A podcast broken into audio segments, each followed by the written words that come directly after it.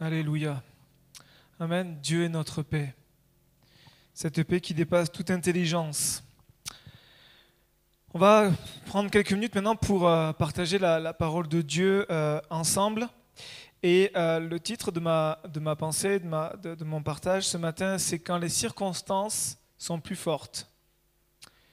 Quand les circonstances sont plus fortes. Et j'aimerais vous inviter dans une lecture dans l'évangile de Marc. Si vous avez une Bible, je vous invite à ouvrir votre Bible, euh, soyez à la maison ou ici. Sinon, écoutez, on va, on va partager Marc chapitre 9. Euh, cette pensée, je l'ai eue dimanche euh, dernier et puis elle s'est, je l'ai nourrie tout au long de, la semaine. En tout cas, elle s'est développée tout au long de la semaine et je reviens sur ce texte que j'avais partagé dimanche dernier lors de, de, ce moment de, prière qu'on avait eu ensemble. Marc chapitre 9, on va lire à partir du verset 14. Il nous est dit, lorsqu'ils furent arrivés près des disciples, ils vinrent autour d'eux une grande foule et des scribes, ils virent pardon, autour d'eux une grande foule et des scribes qui discutaient avec eux. Dès que la foule vit Jésus, elle fit surprise et on accourut pour le saluer. Il leur demanda sur quoi discutez-vous avec eux? Et un homme de la foule lui répondit Maître, j'ai amené auprès de toi mon fils qui est possédé d'un esprit muet. En quelques lieux qui le saisissent, il le jette par terre, l'enfant écume, grince des dents et devient tout raide. J'ai prié tes disciples de chasser l'esprit, et ils n'ont pas pu. Race incrédule, leur dit Jésus, jusqu'à quand serai-je avec vous? Jusqu'à quand vous supporterai-je? Amenez-le-moi. On le lui amena. Et aussitôt que l'enfant vit Jésus, l'esprit l'agita avec violence. Il tomba par terre et se roula en écumant. Jésus demanda au Père, combien y a-t-il de temps que cela lui arrive? Depuis son enfance, répondit-il, et souvent l'Esprit l'a jeté dans le feu et dans l'eau pour le faire périr. Mais si tu peux quelque chose, viens notre secours, et compassion de nous. Jésus lui dit, si tu peux le croire, tout est possible à celui qui croit. Aussitôt le père de l'enfant s'écria, je crois, viens au secours de mon incrédulité. Jésus, voyant accourir la foule, menaça l'esprit impur et lui dit, Esprit muet et sourd, je te l'ordonne, sors de cet enfant et n'y rentre plus. Et il sortit en poussant des cris et, en l'agitant avec une grande violence. L'enfant devint comme mort, de sorte que plusieurs disaient qu'il était mort. Mais Jésus, l'ayant pris par la main, le fit lever. Il se tint debout. Quand Jésus fut entré dans la maison, ses disciples lui demandèrent en particulier Pourquoi n'avons-nous pu chasser cet esprit?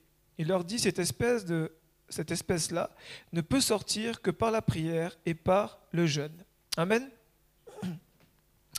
La Bible nous relate une situation où on voit un père qui est désemparé face à, l'état de son fils, l'état de santé, l'état psychologique de son fils.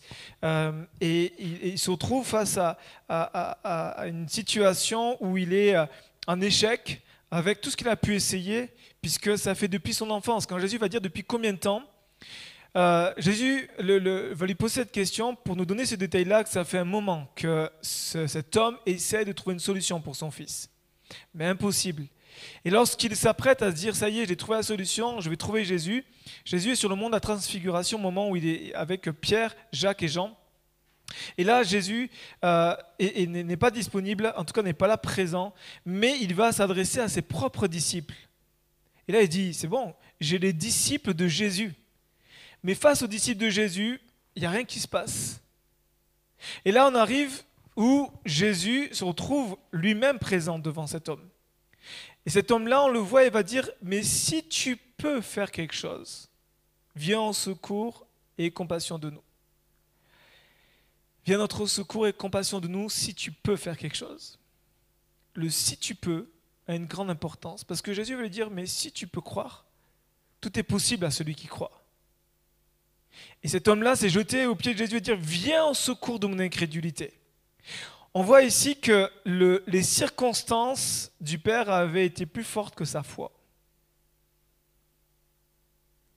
Quand les circonstances sont plus fortes que notre foi, quand les circonstances que nous traversons sont plus fortes que même les promesses de Dieu, et je pousse pour dire quand les circonstances sont plus fortes que la parole de Dieu, il y, a, ces moments dans nos vies que nous traversons où on vit des circonstances, des situations qui sont tellement douloureuses, tellement difficiles, qu'elles mettent comme chaos notre espérance chrétienne, Notre espérance dans la parole, elle est complètement, euh, elle a été mise, elle a pris une grosse percute, et ce qui fait que, comme chaos, on est comme là à dire, mais en fait, euh, je pensais que, mais finalement, je, je n'y arriverai pas.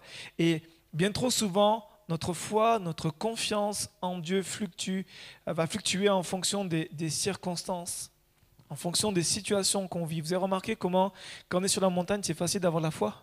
Alléluia, on crie facilement. Alléluia, gloire à Jésus. Allez, Laura, refais-nous un temps de louange, c'est reparti.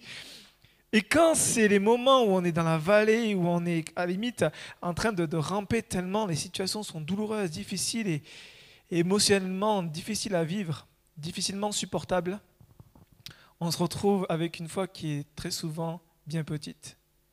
Et cet homme-là se retrouve dans cette situation.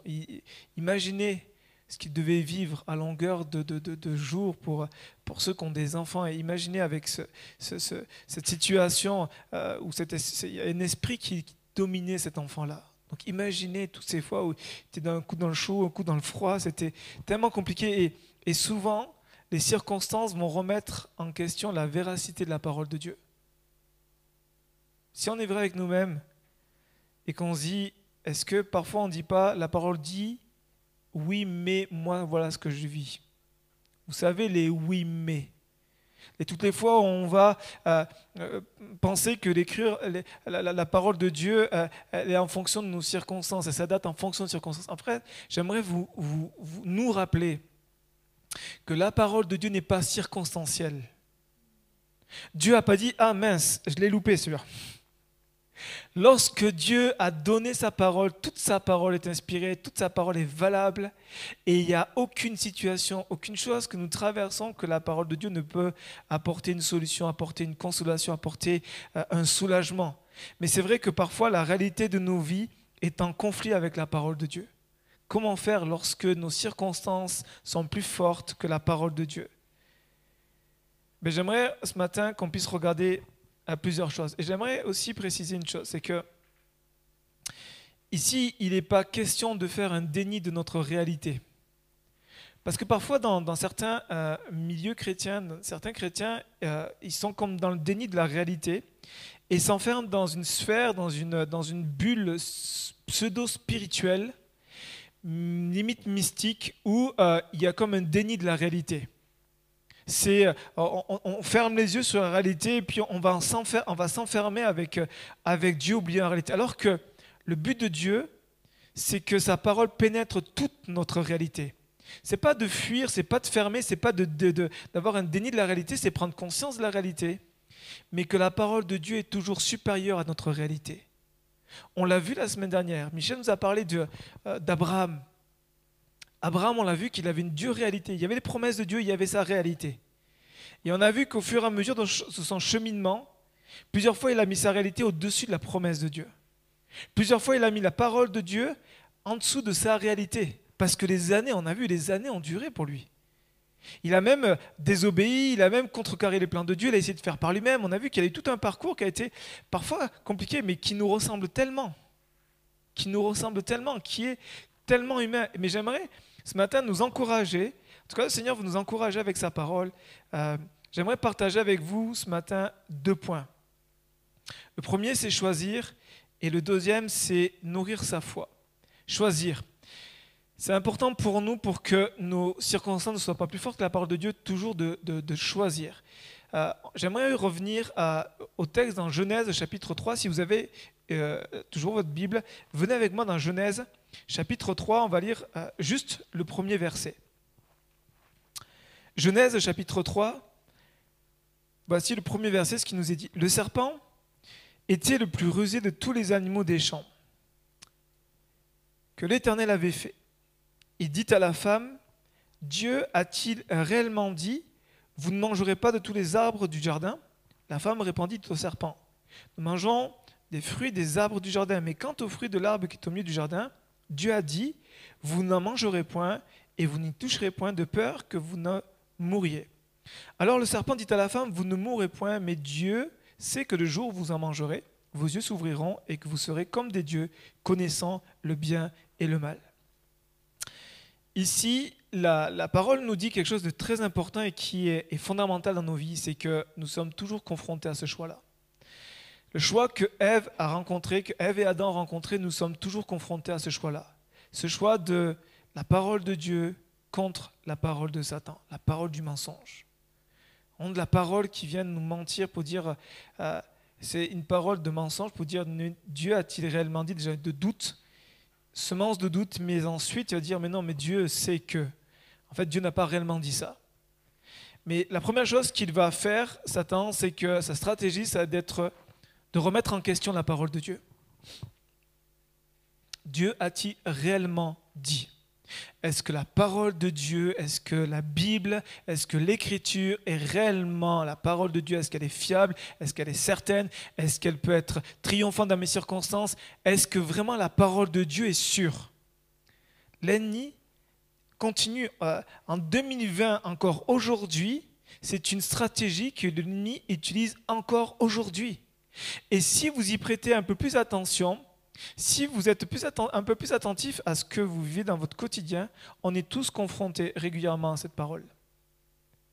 Avec notre réalité, notre vie, la parole de Dieu qu'on a reçue, la parole de Dieu qu'on a lue, qu'on a dit c'est une parole pour moi, c'est une parole que j'ai reçue. Et puis l'ennemi qui nous montre notre réalité, qui vient dire avec ce que tu as vécu, est-ce que réellement Dieu est-ce que réellement Dieu va faire ça dans ta vie? Est-ce que réellement ce qui va se passer? Est-ce que tu n'es pas en train de te tromper? L'ennemi va commencer à semer le doute.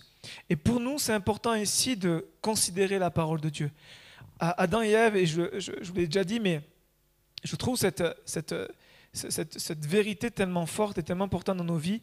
Ce moment où, en fait, Ève a eu deux informations. La première, elle a eu l'information de Dieu. La deuxième information, c'est l'information de Satan. Et elle a eu les deux informations, elle a eu les deux, les deux perspectives, les, comme deux réalités. Et qu'est-ce qu'elle a choisi? Elle a choisi la parole de Satan. C'est-à-dire qu'à ce moment-là, elle a considéré la parole de Dieu comme moins importante que la parole, la parole de Dieu comme moins importante que la parole de Satan. Et ça, c'est important pour nous de, face à nos circonstances, à nos situations, de, pouvoir considérer toute la parole de Dieu. Et considérer, comme je disais, c'est pas dire, allez, on fait, on fait, une anesthésie sur la réalité. Non, non, c'est, je considère ma réalité, mais je veux considérer aussi d'autant plus la parole de Dieu.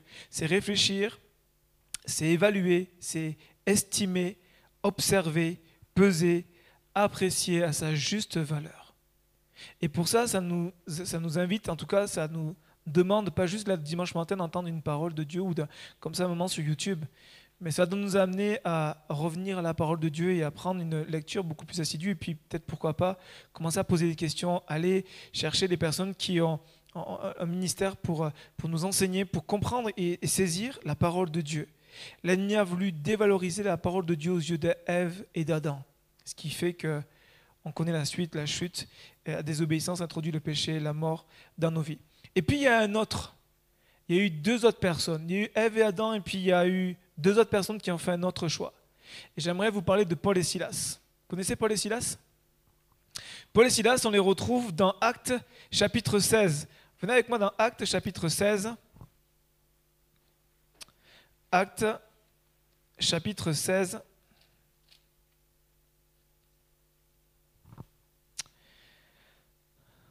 Acte chapitre 16, on va lire euh, juste deux versets, du verset, euh, plutôt quatre versets du verset 22 au 26.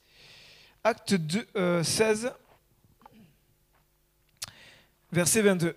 La foule se souleva aussi contre Paul et Silas et les prêteurs, ayant fait arracher leurs vêtements, ordonnèrent qu'on les bâtît de verges, coups de bâton. Après qu'on lui chargeait de coups, ils les jetèrent en prison en recommandant au geôlier de les garder sûrement. Joliet, ayant reçu cet ordre, les jeta dans la prison intérieure et leur mit les cèpes aux pieds. Vers le milieu de la nuit, Paul et Silas priaient et chantaient les louanges de Dieu, et les prisonniers les entendaient. Tout à coup, il se fit un grand tremblement de terre, en sorte que les fondements de la prison furent ébranlés. Au même instant, toutes les portes s'ouvrirent, et les liens de tous les prisonniers furent rompus. Amen. Ici, il y avait un choix pour Paul et Silas. Ils avaient le choix entre victime ou confiance en Dieu. ou homme de foi. Et je ne sais pas dans quelle euh, catégorie vous allez vous situer, mais moi c'est vite fait. Je me mets deux secondes à la place de Paul et Silas, où je suis frappé par des coups de bâton, et ce pas des petits coups de bâton qu'ils ont reçus. Ils ont été frappés, mis en prison, ils ont été gardés, ils ont été mis avec des, bouts de bois, euh, des sapes aux pieds, c'est comme des, gros morceaux de bois, impossible de, bouger. Encore qu'on puisse faire des sympas, dans la, mais là, impossible de bouger. Vous imaginez la, situation tellement compliquée, les douleurs du corps et puis la, situation inconfortable, puis ce, côté où on est arrêté dans, le ministère, ils ont reçu quelque chose, ils annoncent la parole tout simplement parce qu'ils ont libéré une femme d'un esprit ténébreux d'un esprit de, Satan. Et, tout d'un coup, ils se retrouvent là, en prison. On fait pause. Moi, je serais à leur place, victime. Seigneur, pourquoi? Et comment ça se fait? Et pourquoi? C'est pas normal. Et puis, et puis imaginez, je, je, vais extrapoler, mais imaginez, Paul et Silas se retrouvent, et quand on reprend le contexte, Paul a reçu une vision d'un Macédonien qui dit Viens Viens nous annoncer l'évangile, viens nous voir, viens nous sauver. Donc il reçoit une vision de Dieu, ils sont, ils pleinement dans la volonté de Dieu, ils ne sont, ils pas à côté du plan de Dieu, ils sont dans le plan de Dieu. Et là, je peux imaginer, moi je m'imagine être à la place de Silas dire, hey Paul, si on est là, c'est à cause de tes rêveries encore. Tes trucs mystiques et puis tes visions, ce qui fait qu'aujourd'hui on se retrouve en prison à cause de toi.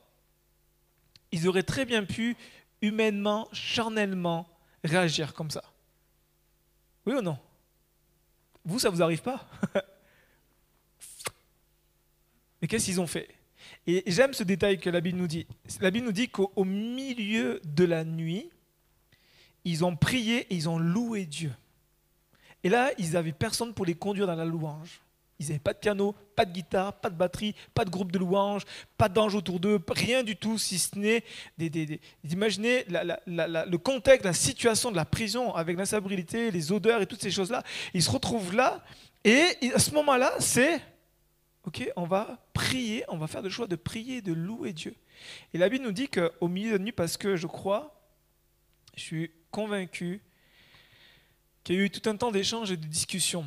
Et je crois réellement aussi que Dieu a permis que Paul ne soit pas seul, qu'il y ait Paul et Silas qui soient tous les deux pour s'encourager mutuellement. Il y a ici une force de communion de, fraternelle. Ils se sont encouragés pour dire, allez, on va s'encourager, on va, on, va louer, on va célébrer Dieu, on va le glorifier. Et puis ils ont dû se rappeler, Paul a dit, hé, Silas, souviens-toi, j'ai reçu cette parole, on est dans les plans de Dieu, on n'a pas fait d'erreur. Et puis, parce que souvent, quand les circonstances nous sont défavorables, voire même contraires, Souvent, on se dit, quelle erreur j'ai fait Et pourtant, ils sont dans le plan de Dieu. Et là, ils sont dans le plan de Dieu et Paul va, va encourager Silas et Silas va encourager Paul. Ils sont tous les deux des hommes de Dieu et ils vont s'encourager au milieu de la nuit. Ils vont faire résonner, exprimer leur louange, leur adoration et boum, les circonstances ont changé parce que la parole de Dieu a été plus forte que leurs circonstances. Comment on sait ça? Tout simplement par leur expression de foi ils ont prié et loué. Et aujourd'hui, il y a tellement, tellement de, textes bibliques qui, sont remis en question. J'aimerais vous dire qu'on est de plus en plus aujourd'hui confronté à des, enfants de Dieu, des chrétiens qui remettent en question la véracité de la parole de Dieu.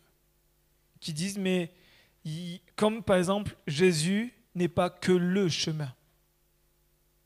Jésus n'est pas que la vérité, c'est une vérité parmi tant d'autres. Je ne sais pas si vous le saisissez, mais on vit dans ce monde-là. On vit dans cette période, dans cette époque, et plus ça va aller, plus ça va être pire, de remettre en question toute la vérité absolue de la parole. De dire, c'est une des vérités, mais il y en a d'autres. Jésus n'est pas que le chemin, il y a d'autres chemins. Et si on est attentif à ce qui se passe même dans notre milieu euh, évangélique, il faut qu'on soit prudent. Je n'ai pas dit qu'il faut qu'on soit soupçonné le mal, mais, euh, mais il faut qu'on soit prudent. Il faut qu'on soit prudent pour dire non, non, toute la parole de Dieu est, vérité. Vous savez, le fait de considérer la parole de Dieu a un coût. La vérité a un coût. Lorsqu'on fait un choix, ça a un coût. Euh, en ce moment, je suis en train de, comparer. On, veut acheter un, un connaissez l'aspirateur balai Cet aspirateur balai, on a tout un aspirateur qui fonctionne, qui, est en mauvais état. Et, là, on, est en train de, réfléchir pour acheter un bon aspirateur balai et en même temps qui, nettoie. Vous savez, il y a des trucs qui font tout maintenant. Mais quand vous regardez les prix, ça a un coût. ça a vraiment un coût. Sauf les petits trucs qui ne marchent pas au bout de, trois semaines, c'est vous mettez à la poubelle.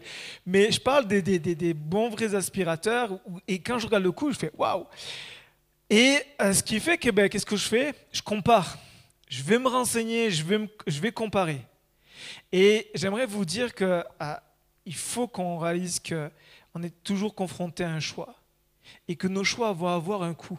Soit on choisit la parole de Dieu qui va nous amener à, peut-être à payer un certain prix, mais il va être toujours une bénédiction pour nous, ou à choisir parfois, et malheureusement nos circonstances, dire Seigneur, on laisse ta parole descendre, en tout cas être dévaluée, et on laisse ces circonstances prendre le dessus. J'aimerais nous rappeler que la parole de Dieu, elle est fiable, que la parole de Dieu est immuable, elle ne change pas, tout passera sauf la parole de Dieu, qu'elle n'a aucune erreur. La parole de, Dieu ne présente aucune erreur. Aujourd'hui, on a même des théologiens qui sont en train de dire il y a des, erreurs dans la parole de Dieu. toute la parole de Dieu est inspirée et n'a aucune erreur. Et l'inhérence, euh, donc, le fait qu'elle soit sans erreur, signifie deux choses à propos de la parole de Dieu.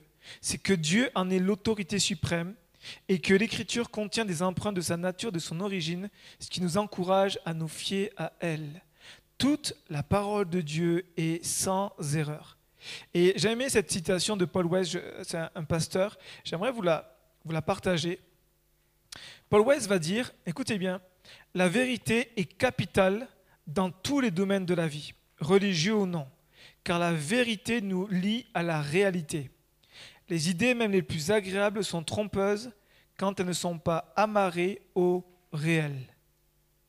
La vérité nous lie à la réalité. Elle est capitale dans, tous les domaines de nos vies car elle nous lie à la réalité. J'aimerais vous dire que quand votre réalité n'est pas encore là présente, c'est-à-dire que la parole de Dieu n'a pas mis, ne s'est pas manifestée pleinement comme pour Abraham, j'aimerais vous dire attendez-la, persévérer, comme ça été euh, dit le dimanche dernier, qu'il faut euh, continuer à persévérer, continuer à croire. Parce que le lien entre la vérité de la parole et notre réalité, c'est la foi. Le lien entre la vérité de la parole et la réalité, notre réalité, notre circonstance, c'est la foi. Ce qui a permis à cet homme de voir la libération de son fils, de voir sa réalité changer, c'est qu'il a crié à Jésus et qu'il a demandé Viens au secours de mon incrédulité. Il a eu quand même cette foi, une graine s'est levée, qu'il a suffi pour que sa réalité change. Et c'est mon deuxième point, et je termine avec ça, nourrir notre foi. Romains 10, 17 veut dire, dit, ainsi la foi vient de ce qu'on entend, et ce qu'on entend vient de la parole de Christ. Ainsi la foi vient de ce qu'on entend. Il est évident que si vous passez vos journées devant les informations, et puis aujourd'hui on a des chaînes qui passent des informations 24 sur 24, il est évident que votre foi va, défaillir. C'est important, hein, je ne suis pas en train de dire éteignez votre télé, ne, regardez plus les informations. C'est important de se mettre à la page, de regarder l'actualité, de voir ce qui se passe dans ce monde. Mais il faut qu'on ait d'un côté la parole et d'un côté le journal ou votre, euh, votre information de, ce qui se passe actuellement. La foi vient de ce qu'on entend, et ce qu'on entend vient de la parole de Christ. Écoutez-moi bien. Il y a ici quelque chose de tellement puissant. C'est que dans la pensée euh, hébraïque, dans la pensée même de, la parole de Dieu, euh, le fait d'écouter, c'est Shema, et ça renferme en fait trois vérités à considérer pour nous. Parce qu'on dit, quand on dit, quand vous savez, Jésus va dire, écoute Israël, le Seigneur ton Dieu, est le seul et unique vrai Dieu. En fait, Jésus n'est pas en train de juste de dire, écoute, nous on le traduit en français, écoute. Mais euh, quand on reprend en, hébreu, c'est beaucoup plus profond. Ça, ça, ça renferme trois vérités. La première, c'est entendre, observer entendre, observer. Est-ce que tu entends l'information? Est-ce que tu observes? Est-ce que tu regardes? Est-ce que tu es attentif à ce que Dieu te dit, à la parole de Dieu? Est-ce que tu la lis à coup de vite, vite fait comme ça? La deuxième chose, c'est comprendre, réfléchir. Amen C'est une bonne chose. Parce que des fois, parfois dans nos milieux évangéliques, on, prend la parole sans trop la réfléchir, sans trop la comprendre. C'est une parole de Dieu, il faut la prendre. Il y a un peu de superstition là-dedans pour dire il faut que je la prenne. Et puis Mais en fait, il faut la réfléchir.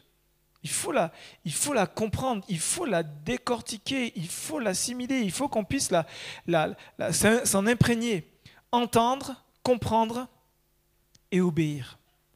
Entendre, comprendre et obéir. Et ça, c'est la marche par la foi. J'entends, je comprends, j'obéis. J'obéis comme Abraham qui a marché alors qu'il ne voyait rien. Et c'est important pour nous parce que le chemin sur lequel, le chemin de l'obéissance est plus important que la destination. Quand vous voyez le parcours d'Abraham, il y a eu des hauts, il y a eu des bas. Et j'aimerais vous dire que ce qui a été, oui, Isaac, la promesse, il a eu la promesse. Mais si la Bible nous relate tout le parcours d'Abraham, c'est pas pour rien. C'est pour nous montrer l'importance que Dieu accorde à notre parcours spirituel, à notre cheminement, avant d'arriver à destination, avant de recevoir la promesse, avant d'avoir ce que tu demandes. Dieu va mettre une emphase, va regarder l'important, ça, ça va être important pour Dieu, ton cheminement de foi, ta marche par la foi. Comment tu t'es comporté pendant ce cheminement? Sur ta marche jusqu'à la promesse, dans ton parcours, dans ton, euh, on va dire ton, cheminement jusqu'à la promesse de Dieu, comment tu t'es comporté? Quelle a été ton attitude? Est-ce que tu as gémi? Est-ce que tu as plaint? Ou est-ce que tu, as fait confiance à Dieu? Tu t'es reposé sur lui? Tu as été dans la paix? Et en fait, ça, c'est tellement important pour Dieu. Le, notre cheminement, la manière dont on va cheminer avec Dieu, notre parcours avec lui est vraiment important. Amen. J'aimerais terminer avec euh, un dernier texte. Le texte que j'aimerais vous partager, je n'ai pas le temps de vous le lire, mais euh, se retrouve dans Luc chapitre 24. Ce sont les disciples d'Emmaüs. Ce sont les disciples de... ils ne faisaient pas partie des, des 11, en tout cas des, des 12, mais ils ont fait partie des, disciples proches de Jésus et qui vont en fait se retrouver à, descendre. La Bible nous dit que vous pouvez retrouver Luc 24, verset 13 à 32. En fait, ils sont descendus, ils allaient dans, euh, de Jérusalem, qui est le lieu spirituel, ça symbolise euh, la, la, vie spirituelle euh, d'Israël, de, et ils vont vers Emmaüs. Et euh, la Bible nous dit qu'ils sont séparés de, de, séparés de 12 km, donc euh, de, Jérusalem à Emmaüs, il faut, il faut parcourir 12 km pour atteindre Emmaüs. Et puis tout au long du chemin, il y a un, inconnu qui va les rejoindre, deux disciples, un inconnu qui va les rejoindre, en fait c'est Jésus, mais la Bible nous dit que leurs yeux étaient empêchés de le voir. Et ils se retrouvent avec Jésus, et au moment où ils se retrouvent avec Jésus, Jésus va leur poser la question, mais qu'est-ce qui vous arrive? Et là ils vont dire, voici, les circonstances sont plus fortes et ils vont dire à Jésus tout ce qui s'est passé. Ils vont en fait dire au principal concerné, voici ce qui s'est passé à Jésus. Et ils vont euh, arriver à ce moment à dire, on pensait que. Ça ne vous rappelle pas l'histoire de Marc 9 Si tu peux faire quelque chose. On pensait que il allait faire quelque chose. Et finalement, rien n'aboutit. Et au verset 25, Jésus va leur dire, Ô homme sans intelligence et dont le cœur est lent à croire tout ce qu'ont dit les prophètes, ne fallait-il pas que le Christ souffrit ces choses et qu'il entrât dans sa gloire? Écoutez bien verset 27. Et commençant par Moïse et par tous les prophètes, il leur expliqua toutes les Écritures, dans toutes les Écritures, ce qui le concernait. C'est-à-dire que Jésus, à ce moment-là, il a ses disciples et il va leur prêcher, leur faire un enseignement. J'aurais aimé être là, franchement.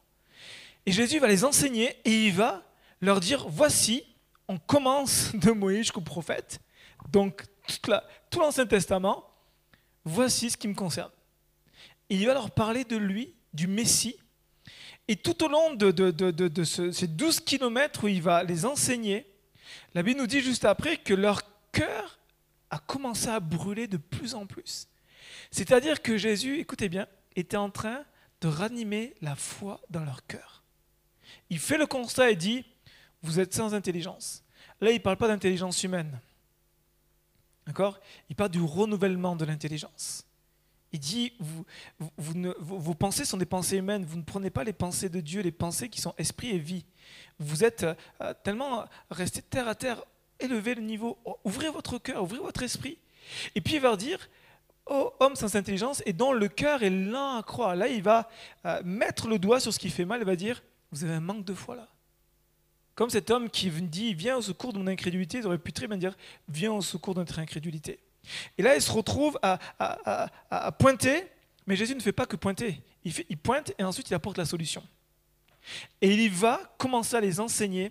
Et lorsque Jésus les quitte, la Bible nous dit qu'il y a un feu en eux. C'est-à-dire que toutes leurs circonstances, tout d'un coup, au contact de la parole de Dieu, Jésus qui est la parole de Dieu, la parole de Dieu incarnée, à ce contact-là, tout d'un coup, poum, la réalité est autre. Alors qu'il descendait attristé, il remonte à Jérusalem rempli de joie, rempli de feu. Et j'aimerais vous dire que c'est pas magique, que c'est quelque chose qui va nous demander, ça va demander du temps, c'est un parcours. Pendant longtemps, j'ai cru que, euh, voilà, tout d'un coup, paf, maintenant. Avec les années chrétiennes, je comprends que, en fait, Dieu euh, veut nous amener à cheminer. Et j'aimerais vous dire que peut-être vos circonstances ne vont pas changer maintenant. Mais commencez maintenant à faire le choix d'alimenter, de nourrir votre foi. Et vous allez voir que dans votre cheminement, au fur et à mesure des pas que vous allez faire, pas un pas après l'autre, vos circonstances vont changer. Pourquoi? Parce que votre pleinement être imprégné de la parole de Dieu. C'est-à-dire qu'au moment où l'ennemi va dire oui, mais arrêté, vous allez commencer à confesser, dire non, mais la parole de Dieu dit ça. Et je crois que la parole de Dieu est réalité. Je ne le vois pas encore, la promesse n'est pas encore là, ma réalité est toujours la même, je souffre toujours pareil, mais la parole de Dieu est au-dessus. C'est arrivé un moment où vous allez mettre la parole de Dieu au-dessus de tout ce que vous traversez. Sans faire un déni. Et, comprenez bien, sans faire un déni de la réalité. C'est pas de zapper, c'est pas de devenir des mystiques et de plus d'enlever notre cerveau, c'est de réfléchir, de penser. Puis vous allez avoir des moments, avoir des moments de, tension, avoir des moments de trouble. On va, c'est un cheminement. Et quand on regarde la, la, vie de Jésus avec ses disciples, on voit qu'ils ont été ballottés de droite et de gauche. Mais j'aimerais vous dire que avec Jésus, c'est possible, parce que Jésus va mettre l'emphase sur une chose qui est tellement importante, c'est que il dit, regardez, je suis vivant. Et ce qui va être pour nous le plus important, même si on n'a pas la promesse, c'est de rappeler à nos âmes, rappeler à nos cœurs que quelles que soient les circonstances, notre Dieu qui a triomphé de la mort, qui a triomphé du péché, qui a triomphé de toutes les situations difficiles, il est vivant. Il est vainqueur. Je ne le vois pas, je ne le sens pas, ça ne change pas, mais Seigneur, je veux m'appuyer sur ta parole. Lorsqu'Élisée s'est retrouvé entouré d'une foule d'armées, il nous dit qu'il y avait des chevaux en grand nombre, il y avait des chars en grand nombre, il y avait des soldats en grand nombre.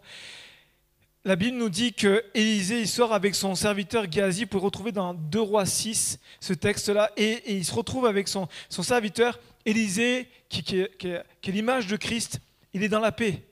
Géasi, qui est l'image de l'Église, qui est notre image, qui est nous, il est paniqué. Seigneur, on va mourir. Ils sont en plus grand nombre. on est entouré. Comment on fait? Ils, sont, ils sont dans un village et ils n'ont personne. C'est-à-dire que le contexte, c'est que l'armée d'Israël n'est pas avec eux. Là, il n'y a, a, rien. Il y a seulement eux contre toute l'armée. Quand on dit il y a une armée derrière nous, ça va, mais là, il n'y a pas d'armée. Et, Élisée va dire, ne t'inquiète pas, en gros je paraphrase, mais il va dire, ne t'inquiète pas, parce que ceux qui sont avec nous sont en plus grand nombre que ceux qui sont contre nous. Et là je fais pause, je suis gazi, je fais, quoi? On est deux. Élisée, toi et moi. Toi, moi, moi, toi. Il y a pas, il y a Élisée, il y a Gazi, il y a qui d'autre? Il n'y a personne d'autre. En face, je vois toute une armée. Et à ce moment-là, Gazi a fait une prière. Euh, Élisée fait une prière. Seigneur, ouvre-lui les yeux. Et au moment où il ouvre les yeux de la foi, il voit des chars de l'éternel. Il voit des myriades. Et là, il comprend, il dit, ah ouais, ok, la réalité spirituelle, la réalité invisible, est supérieur à notre réalité visible. Et ça, ça va pas nous amener à être des mystiques, et j'aimerais vraiment que mon message soit équilibré, mais nous amener à être un peuple de foi qui ne marche, marche pas par la vue, marche pas par nos sens, mais marche par la foi. Notre foi qui est bâtie sur la parole de Dieu, sur Seigneur, c'est ta parole, je veux m'y appuyer, je vais croire. Et j'aimerais terminer en vous disant que c'est pas si simple que ça. C'est pas si simple que ça. Il y a quelques semaines en arrière, j'ai ah, traversé des, circonstances qui ont été pénibles à vivre, douloureuses pour moi. Et j'ai été dans ce combat-là. Ce que je vous partage, je l'ai vécu. Et il y, a, ce moment où j'ai comme laissé les circonstances prendre le dessus sur la parole. Dire, mais ça fait tellement d'années, Seigneur. Et puis, après tout, et puis. Et jusqu'au moment où le Seigneur m'a rappelé et m'a dit, ma parole doit être au-dessus de ta circonstance. Ma parole doit être au-dessus de ta situation. Est-ce que les circonstances ont bougé? Pas encore. Est-ce que la situation est toujours la même? Pas tout à fait. Mais j'aimerais vous dire que je m'appuie sur la parole, je veux m'appuyer sur la parole de Dieu et dire Seigneur, si elle tarde, je veux continuer à y croire parce qu'elle va venir. La promesse va venir, ta parole elle est vraie et je veux continuer à prier, continuer à intercéder, continuer à croire en ta parole. Amen. On peut fermer les yeux ensemble? J'invite à vous qui êtes sur YouTube aussi à fermer les yeux. On va juste avoir un temps de prière. Seigneur, merci pour ta parole. Parce que ta parole est autorité elle est immuable, elle est, euh, elle est vraie, elle est sans erreur, Seigneur. Et je crois que ta parole, Seigneur, est plus forte et plus grande que nos situations. Combien de fois, Jésus, toi qui es la parole faite chair, tu as été au-dessus des situations, même lorsque les gens étaient touchés par la mort. Je pense à la situation avec Marthe et Marie, avec euh, leur frère Lazare, Seigneur. Combien de fois, Seigneur, face à des situations qui nous paraissaient, Seigneur, comme euh, impossibles, toi, tu as manifesté ta, ton bras et Seigneur, c'est devenu possible. Seigneur, aide-nous. Je prie pour euh, chacun d'entre nous, pour ceux qui écoutent ce message, qui écouteront ce message, pour nous qui sommes là. Seigneur, aide-nous à être un peuple assis dans ta parole, qui, va s'appuyer sur ta parole, qui ne va pas la délaisser, qui ne va pas non plus la, rabaisser, qui ne va pas la sous-estimer. Seigneur, je prie que par ton esprit, tu puisses vraiment donner un amour plus grand de ta parole, un attachement plus grand à ta parole et une compréhension aussi plus grande de ta parole. Aide-nous à être un peuple avec de fraîches révélations. Seigneur, on veut être un peuple qui marche avec la parole prophétique, la parole de Dieu. Et je prie ce matin pour que tu nous aides vraiment, Seigneur, à nous attacher à ta parole et à croire que, Seigneur, elle a l'autorité sur nos situations.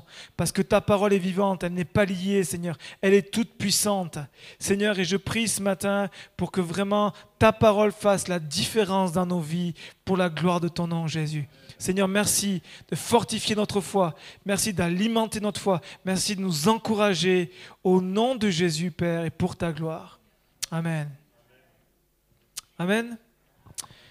J'aimerais voilà, vous, euh, vous encourager à vous nourrir de la parole, à vous y plonger, à redemander à Dieu régulièrement, donne-moi un, amour nouveau pour ta parole, un goût nouveau à lire la parole. Euh, le défi, c'est pour tous ceux qui ont 10, 15, 20, 30 ans, 40 ans parfois de, vie chrétienne, pour qui c'est plus compliqué. Euh, demandez, Seigneur, renouvelle-moi pour que je puisse m'attacher à ta parole, m'y appuyer, compter sur ta parole, que ta parole soit au-dessus de toutes mes circonstances. Amen. Voilà, on, salue tous nos, tous nos, nos, frères et sœurs, tous les amis qui sont sur YouTube on vous, euh, on vous bénit et puis on, on prie pour que le Seigneur vous encourage, vous amène plus loin avec lui et on vous dit à très bientôt.